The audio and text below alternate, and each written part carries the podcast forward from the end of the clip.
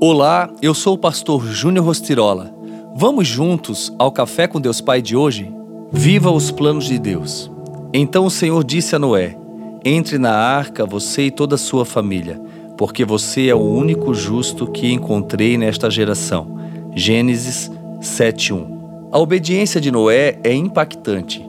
Enquanto Noé construía a arca, os seus concidadãos aproveitavam para ridicularizá-lo e desdenhar dele ou desencorajá-lo de seguir sua missão. Mas todos nós sabemos até onde a perseverança e a obediência de Noé levaram a sua família. Noé foi um homem que priorizou os planos e projetos de Deus. Ele foi sensível em ouvir a voz de Deus. Quando você tem a sensibilidade de ouvir Ele, as coisas se tornam mais fáceis, com certeza. O grande problema é que muitas vezes somos como o filho pródigo que decide viver a vida irresponsavelmente.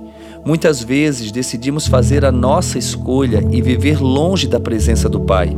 É preciso entender que você não existe por acaso, mas porque Deus o ama e tem um propósito para a sua vida.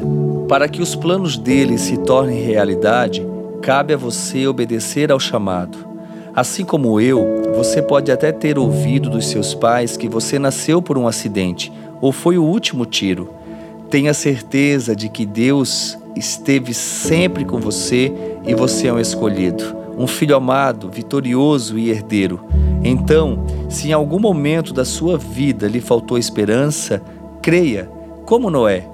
Com Deus nada é impossível. Com Ele você vive realmente grandes coisas. Qual verdade hoje parece impossível de se tornar realidade na sua vida? O primeiro passo é reconhecer a grandeza dele e admitir que nada somos sem a sua presença.